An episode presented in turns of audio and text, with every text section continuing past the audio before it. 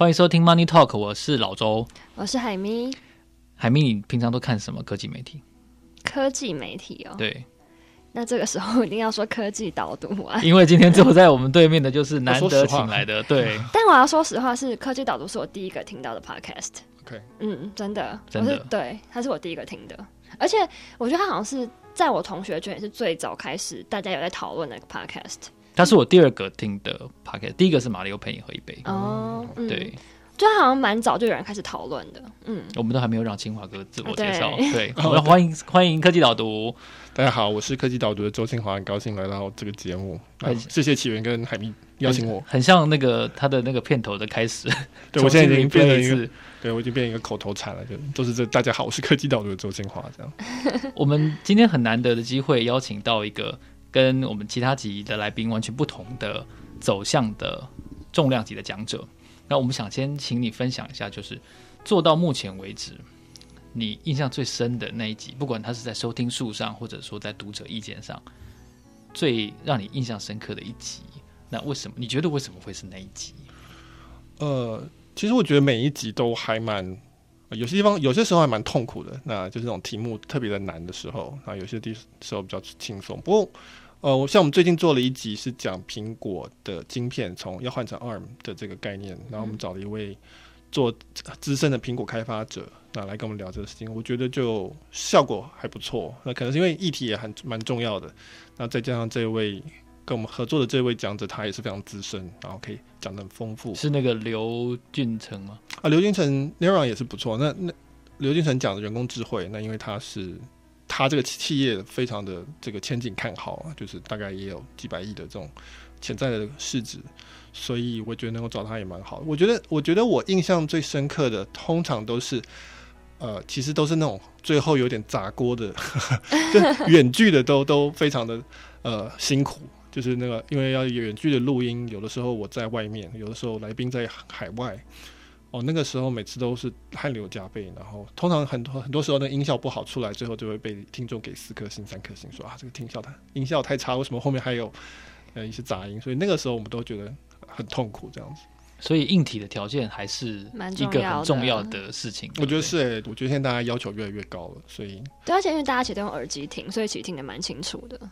嗯，对对对，所以以前有过说我在旅馆里，因为我跟带家人去度假什么的，然后但是还是要录 podcast，就要从旅馆的会议室，我跟他借一个厅，然后自己想办法建出来一个小的录音室，然后连线跟我的 partner 玉清录，很惨，然后或者再更早以前，在我们自己在我们的办公室录，然后用那种泡音棉自己弄出来一个很像一个头盔一样的东西，这样罩着这个麦克风，那因为。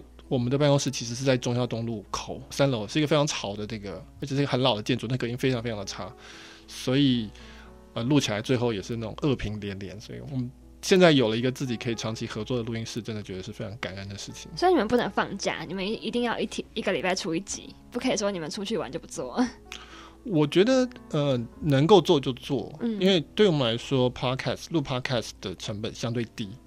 呃，我们最大的成本其实是我个人写那篇文章的成本。嗯，那既然已经写了，那概念都想好了，那录一集其实相对来讲，那个成本是低的。那我们觉得能够做的话，而且能够让更多人听到的话，还是尽量去做。所以我们就希望能够维持这个习惯，不要断掉这样。所以你那个 podcast 的题目就是那那个文章里的东西吗？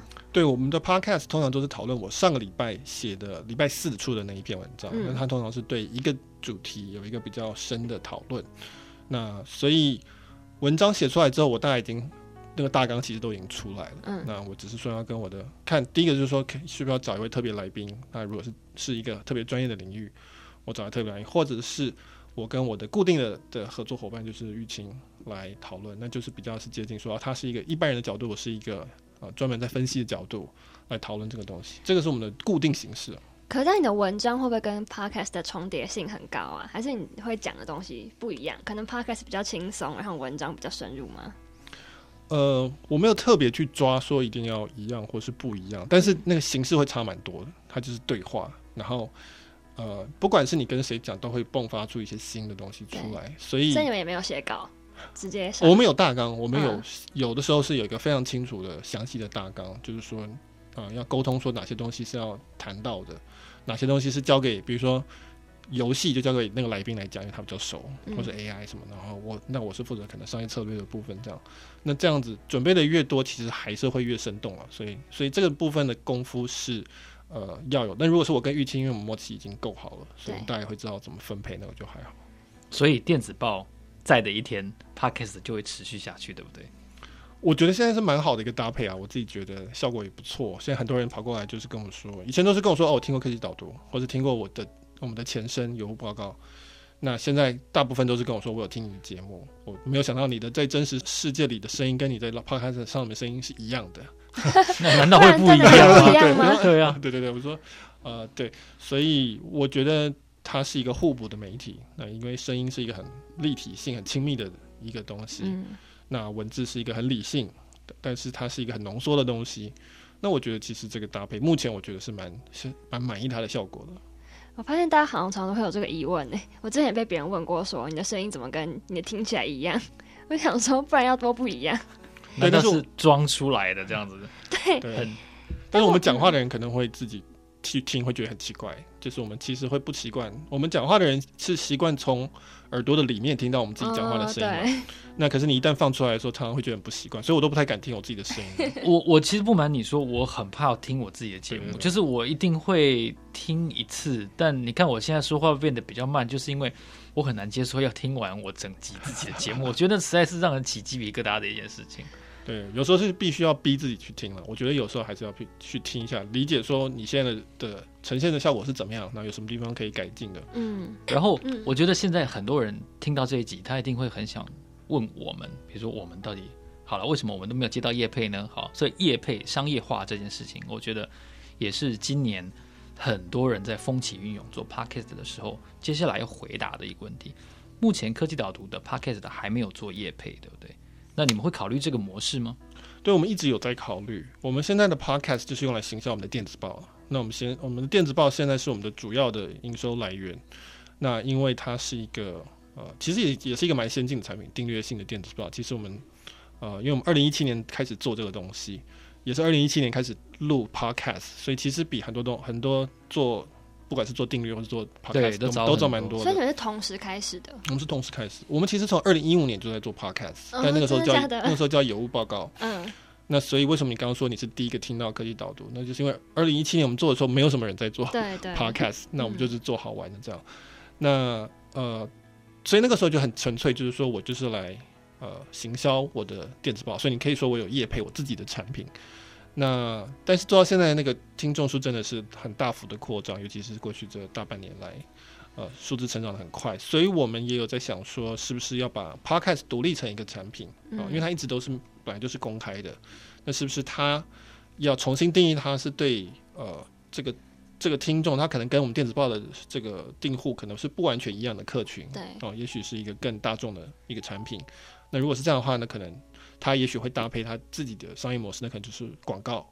那我没有在考虑这件事情，我们还没有定案这件事情，就一直在去去看，想说到底是继续拿来呃单纯的去行销我们的电子报比较好，还是他独立的开始也接一些他自己的广告这样？那广告的邀约是一直飞过来，就是这这最近这一个月每天都有这种这种说你们接不接受广告，你们有没有 sales kit，你们有没有数有没有价格这样子，所以我们也被弄得非常的心猿意马的想说到底怎么办？所以你们最近一个月每天都在拒绝别人，我们都在说我们在考虑中这样。海明，我们什么时候才什么时候才能过上这种日子呢？对，你们还在等那一刻的到来。真的，反正要有听众啊，对啊，真的。你们从二零一五做到现在，那个听众成长幅度大概多少啊？我们现在我们一集的下载数，因为其实我们的数字现在是可以看到，在 SoundCloud 上面就看到。我们现在 hosting 档案的 hosting 是在 SoundCloud，我们一集下载现在大概平均一集五万到六万嗯左右吧。我想我我刚刚看的数字大概是这样子。那这是 SoundCloud，因为我们还有一些其他是不是透过 SoundCloud 上的东西，这样加加，就是大概是这个数字。那所以成长的我已经忘记以前所以它的成成长是很长是多少了。陡的吗？就它有一个在这半年来，对它有一个垂直点出现吗？还是我觉得它是很平缓的？我已经有点忘记，我觉得大概两年前，或是大概可能是一集一两万左右，哦、嗯到一年前大概是两三万左右。嗯但是过去一个半呃大半年是真的成长蛮快的，所以它就跳到了现在大概是五六万的程度，我们还没有把这个资讯锁起来，但是我也不知道，也许以后真的，呃呃，我我不知道这个这个这个现在的状况是怎么样，但是可以看得出来，真的是很多人是对现在对 Podcast 很有兴趣的，都是新的人，我可以感觉到这件事情。你对那些想要做 Podcast 的人有什么建议吗？我我觉得 Podcast 现在这个阶段比较接近当年部落格的阶段哦，就是很多人在写部落格，嗯，那。到最后全部被 Facebook 消灭，变成大家都改成去写 Facebook 的动态贴文这样子。那呃，那写部落格就是说你爱写就写嘛，就是我的我的建议就是说，你如果想做就做啊，没有什么不好的事情。就是我不觉得你不觉得你一定要想的非常的复杂才可以去投入这件事情，因为你投入之后，你也会比较能够琢磨到说，哦，可能你想要写的，你想要讲的是什么，然后喜欢你的是哪一类的人，那个时候你才可以慢慢磨合出来。那当然，你也可以非常精心策划去做一个呃 podcast，就像你也可以很精心策划去写一个部落格一样。嗯。那我觉得也很好。那当然，这种人他的这个起点会比较高一点，可能走向商业化或是赚钱会更快一些。但是我我不觉得说有什么一定要怎么样才可以的。我觉得你如果真的有觉得你有一个很想要呃讨论的东西，那你就去做嘛。就是做了之后就知道。我觉得我一直都是觉得。呃，就是创业这种事情是呃最第一关先跨过去再说。你觉得它第一关就是要有产出？对，第一关就是要面对你的顾客，那不管你是读者还是听众，不管收听数有几个。呃，如果你收听数一直不高，那你会你会注意到说，真的这件事情要调整嘛，对不对？你就会知道说，我开始思考说我要调整什么地方。那你从一开始到现在做了哪些转变吗？对，我们从我一开始二零一二年做的叫做有物报告，那那时候我们也录 podcast，那有物报告也是一个订阅的媒体，只是说那个时候我们是叫做共笔，就是我找很多人来写，比较像现在的一般的传统媒体的概念，就是有很多作者。对，那呃，我那时候最多的时候要同时 run 两百个作者在在在写这个东西，那。所以我做了一年多之后，我觉得非常的累。编辑超累的，超级累。编辑非常非常累。所以那时候找不同的作者，然后都会请他们来，就是上 podcast 聊他们的文章。没有 podcast 没有，我现在讲的是电子报的部分。Oh. 那 podcast 我们还是有，那但是就是是比较偏向于不同的主题找不同的来宾。通常是一个主题可能会找两个来宾，或者三个同一个领域里面的嗯来讨论这样子。那所以那个时候做一做就觉得太散了，然后对对于读者来说他也觉得太散，就说哦，我不知道你的。每天出的东西品质都不一致，口味也不太一样，就是我没有办法 follow 你哦，我不知道下一步会出现什么东西。那这个跟订阅其实是不合的，订阅要的是就是 consistency，要有一致性这样子。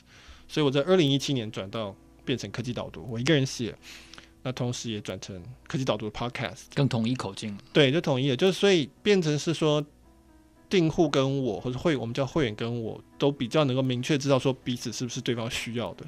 你如果不需要，你就不用订；但你如果需要我，你会觉得说啊，太棒了，有这个东西，我愿意给你钱，因为我不给你钱，你就会不给我这个，你就不做了，就没有我要的这个东西了。那所以那个时候，呃，我们叫 product market fit，好非常的多哦，那个就是双方明确的，更能够清楚的知道对方的价值是什么。那所以从那个开始成长的就一直都还不错，这样子。那现在 podcast 可以说是另一波新的呃。呃，从另外一个形式进来的，呃，多了很多的听众，这样子，所以我们也觉得是一个很好的事情。对，但我蛮好奇，你这样一个人要写科技导读，然后要做 podcast，你要怎么规划你的时间呢？这一个，而且你一个人写的话，你要怎么同时摄取这么多，就是到处来的资讯？对，这是我们这这个工作的困难的地方，就是说我一个礼拜写三篇，那每一篇大概三千五百字。所以我一个礼拜产出一万字。对。那呃，通常一个礼拜大概是 cover 七到八则新闻。那所以我花蛮多力气的，就是在去筛选说哪个重要新闻值得写。这个花我大概一半的时间，然后另外一半时间就是把它发展成一个呃一个观点然后，一个一个角度或是一个 model 去理解这个事情。所以我一个一个礼拜大概三天是完完全全是沉浸在写作这件事情上，所以。嗯不能接任何的外物，就是坐在我的我的这个电脑前面。那我礼拜四跟礼拜五是比较能够去开我们公司的会啊，做一些决定啊，然后排除一些公司，因为我同时在 run 公司嘛，嗯，那除了我做这个产品之外，我也在做公司的东西。所以礼拜四、礼拜五的时候就尽量去能够发挥我的这些判断的时间点，去去去去推动公司前进。那当然周末就是保留给家人嘛。哦。所以是一个非常非常固定而单纯的生活。我这样讲。你一年这样子休长假几次？我去年第一次尝试休长假，休了二月的时候。那我刚刚才休了两个礼拜，我觉得这会变一个常态，我可能会变得有点像那种美国的影集这样子，就是一几季几季的这样子。那我可能就是就是可能半年一个小休，然后一年一个大休这样子。那我觉得，我觉得我们的会员都蛮能接受，因为我他们的订阅费在那段时间就会暂停嘛。然后等到我回来工作的时候，他们的订阅费再开始，所以他们没有任何的经济上的差别。对对，就大家都是，反正大家就就就一个月一个月后再见。我觉得还蛮好的。那我不知道我的会员，也目前没有人抱怨。那如果这样可以帮助我走得更长久，我觉得他们应该也觉得 OK 吧？这样子。嗯，那我们回到一开始好了，你当初怎么会想要做这个有物报告？因为我们知道你其实是念法律系的，可是跨足到科技业，就怎么会有这种想法？对，我最早我其实是念动物系，我因为是做生物的。哦、那我大学是动物系，台大动物系，我后来去念了一个生物的硕士。嗯、然后其实所以，我做脑科学了。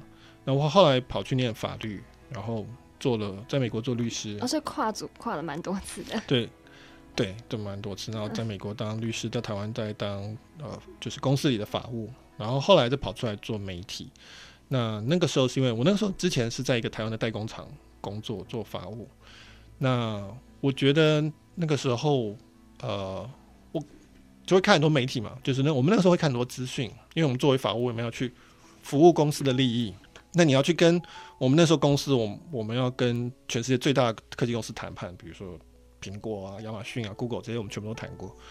那你要能够跟他们讨论事情的时候，你必须要能够理解说他们在要什么，然后你要理解，然后你你能够知道说他们的长期规划是什么。那所以你就会去看很多资讯。那你这时候就会发现台湾这方面的东西比较少。台湾的至少在那个时候，大部分的科技媒体主要谈的。不是开箱文，好、哦、买 HTC 手机还是 Sony 那个时候的手机，使用导向的，使用者导向、消费者导向的，不然的话就是非常的呃出货导向的，销出货量多少，cost 多少，就是成本量多少，就是非常就台湾的，我们知道这个强项科技的，像下游的月报的那种感觉，就是就是就是很很，我觉得是不是我有兴趣的哈？我比较希望的是喜欢的是这种抽象的东西，呃，商业模式的东西。呃，策略的东西，尤其是你看到广路有这么大的影响，那台湾至少我那个时候的所在的产业，你可以看到还是很很比较相对比较传统，所以我就想要有这个东西。我看了很多，那我觉得我台湾没有，所以我那时候后来就决定要写写这方面的东西。所以是从那个时候开始的。嗯、那有报告是找一些人来写，那到科技岛就变成说我自己一个人，现在还是这样。我觉得有一件事情，我跟很多人探讨过，就是繁体中文，或者说我们现在在在聊。中文它作为一个小语种，尤其是我们说的繁体中文，它的市场真的能够养活一个像这样子的订阅制的媒体吗？是不是它一定要维持小团队的规模才能够运作下去呢？呃，我常常被被问这个问题，那我会回答的是说，对这种叫 top down 的思考方式，就是。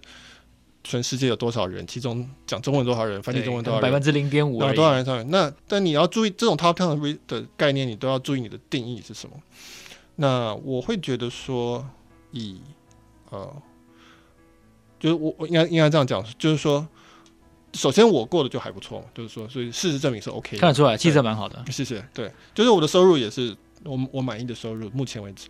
那呃，所以我会觉得这是一个很标准的思考，就是说哦。这个语言里面，因为我们是做媒体，所以在我们这样切。那我觉得不是这样。我觉得，呃，至少我觉得，对于假设要做 podcast 的人来说，好了，我随便举个例子，假设今天你有一个人，他跑出来说跟我说，他想要做一个健身的 podcast，好了，嗯，这个非常不 make sense，因为用声音没办法指导任何身体上的动作。对啊，你可以拍影片吧？对，但是没关系。所以我举的例子，我随便举的，嗯。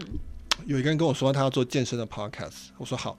那他做的健身 podcast，假设他有一群，不管怎么样，他有一群听众。那这个东西是一个我们叫做滩头堡，你抓到一个一个一个一群人了。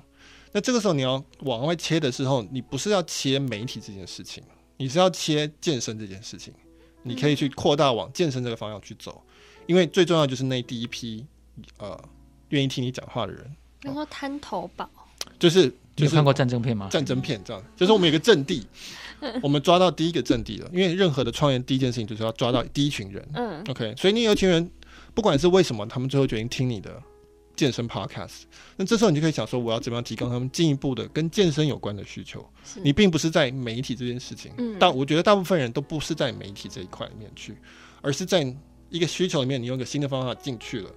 用一个新的方法去提供他们本来他们在这里没办法得到的价值。所以媒体只是一个媒介，媒体是一个注意力。嗯，对，你就是拥有一群人在某件事情上的注意力。所以有些人他可能他是健身狂，但他以前在通勤的时候他没有办法去思考到健身的事情，因为没有 podcast。直到你这个人出现了，那你可以从这个东西，你建立了这一个基地，可以去发展其他东西。所以我我，所以我不会用。媒体这个角度来思考，因为我不是呃真正的媒体人，我不会觉得说媒体一定要是怎么样，一定要有报纸，一定要有广告，一定要有怎么样。我不觉得，呃，我觉得媒体，我我觉得媒体就是注意力，它就是传递资讯，它就是有一个价值的交换。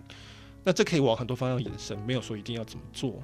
所以当然，也许你不能做出一个台湾的《纽约时报》，这个照定义就不可能。但是你可以做出一个呃相当成功的。呃，符合你心中想象的，你提供的一个服务，而且是让你生活可以过得不错，那我觉得这就是 OK 了。所以就是要搞清楚自己的定位跟自己的受众是哪些人。那对，要搞清楚你要服服务谁，什么价值是啊、呃，并不是一定是说一定要落在某一种定义叫做媒体的的、嗯、这个这个框框里面，里面。对，然后我觉得形式这件事情的确是一个很有趣的，因为我们这一次访问的 Podcaster 里面。敏迪跟你是文字先行，然后而且是有丰富的文字的内容，那另外两位是没有，所以在很多人也许不具备时间跟能力在操作文字这件事情上的时候，我们做 pocket 的，你觉得是不是真的应该要配合文字，或者是配合影像，像百灵果那样子呢？呃，我觉得。就是一样，还是回到刚才的，就是顾客的需求是什么？那这顾客的需求是你去选的，你要切出来的，他的需求是什么？所以刚刚讲了健身的 podcast，他的确有可能需要影像，对吧？我们如果要做健身的话，所以他可能下一步啊什么的，所以他可能下一步是要往 maybe 影像去走。嗯，他也可能要做一个 app，maybe，他也可能要开课程，对，因为他可能要做工作坊，他可能要呃，这个都 OK。那所以，所以。我觉得是要看你服务的那个需求是什么，而不是说不一定要怎么做比较适合。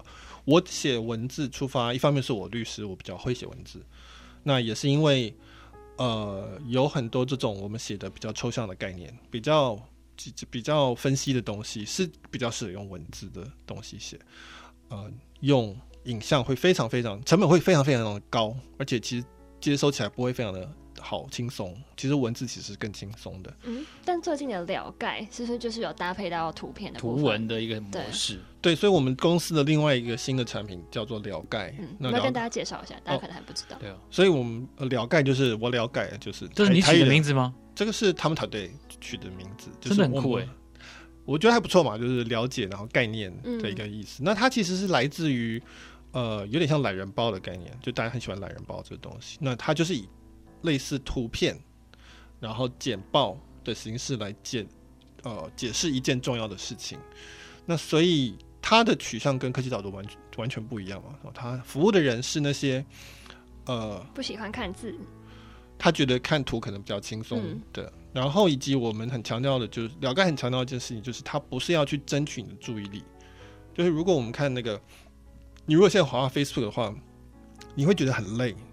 过一阵就会觉得很烦，因为 Facebook 里面每一个东西都在都在跟你生要注意力，他都跟你呐喊，快点来关心我，快点来关心我，快点来救我，嗯、快点来生气，因为我受到不公平的对待，快点来同情我，快点来赞赏我，快点来称赞我，就每一个东西都在抓你的注意力，你可以，所以你最后就会觉得很累嘛。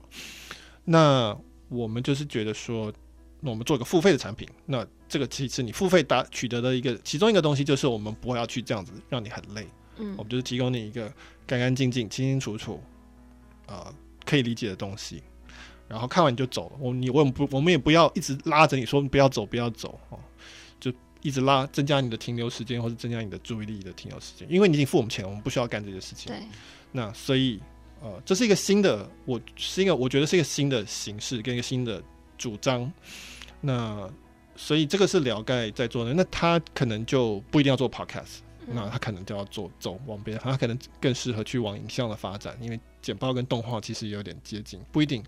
我觉得那个真的是要看你定义的。你提供了顾客的是什么价值，来决定你的提呃资讯的形式是什么，而不是说一定要我媒体就是要有视觉、有听觉、有文字。我觉得这个不是这样定。嗯，那最后我蛮好奇，你自己平常休闲的时候会听哪些人的 podcast？对啊，给我们一些清单好不好？对，我其实我在台湾很少听 podcast，我通常都是出国的时候，因为我现在我没有太长的通勤时间，那所以我现在。车上有小孩，所以我也不太能听什么 成熟的 podcast。我小朋友会抱怨这样，我现在车上都在听儿歌，小儿 podcast。对，呃，有有很多故事，所以对，嗯，所以我们有，比如说亲子天下，我们有有声书，我们有听。我今年得金领奖非常不得了，好像得两个。哦，是吗？对啊，那我们觉得还蛮好的。然后比如说 KKBOX 有很多的一些儿儿童故事 CD，我们有用。那我自己出国的时候，我可能会听一些。呃，现在不用出国，但是我们可能会听一些美国的 podcast，Invest Like the Best 很多，这可能是比较接近 Money Talk 的一个概念。还有一个什么 How Things Are Made 嘛，就是一个讲创业的，就是啊、呃，我记得好像是 NPR 做的东西。嗯、那我听马里欧，你们有马里欧陪你喝一杯？我觉得那个在我冰岛开车的时候是一个很好的一个，因为呢开车时间长，对，所以我就觉得哎、欸，可以听一些人生故事也还不错。所以，但我自己说实话，在台湾比较少听 podcast。今天我们这一集呢，访问到了科技导读的周清华，他跟我们分享了很多对于形式上，还有如何把内容做拆分、做结合，甚至是跟业务结合的讨论。如果你喜欢这集节目的话呢，欢迎你到 Apple Podcast 上面给我们按五颗星，并且留下你最喜欢这集的什么地方，你又想要听到哪些人来这个节目呢？接下来下一集呢，我们会分享更多的内容。今天非常谢谢你的收听，我是老周，我是海咪，我是周清华，我们下一集见，拜拜。拜拜。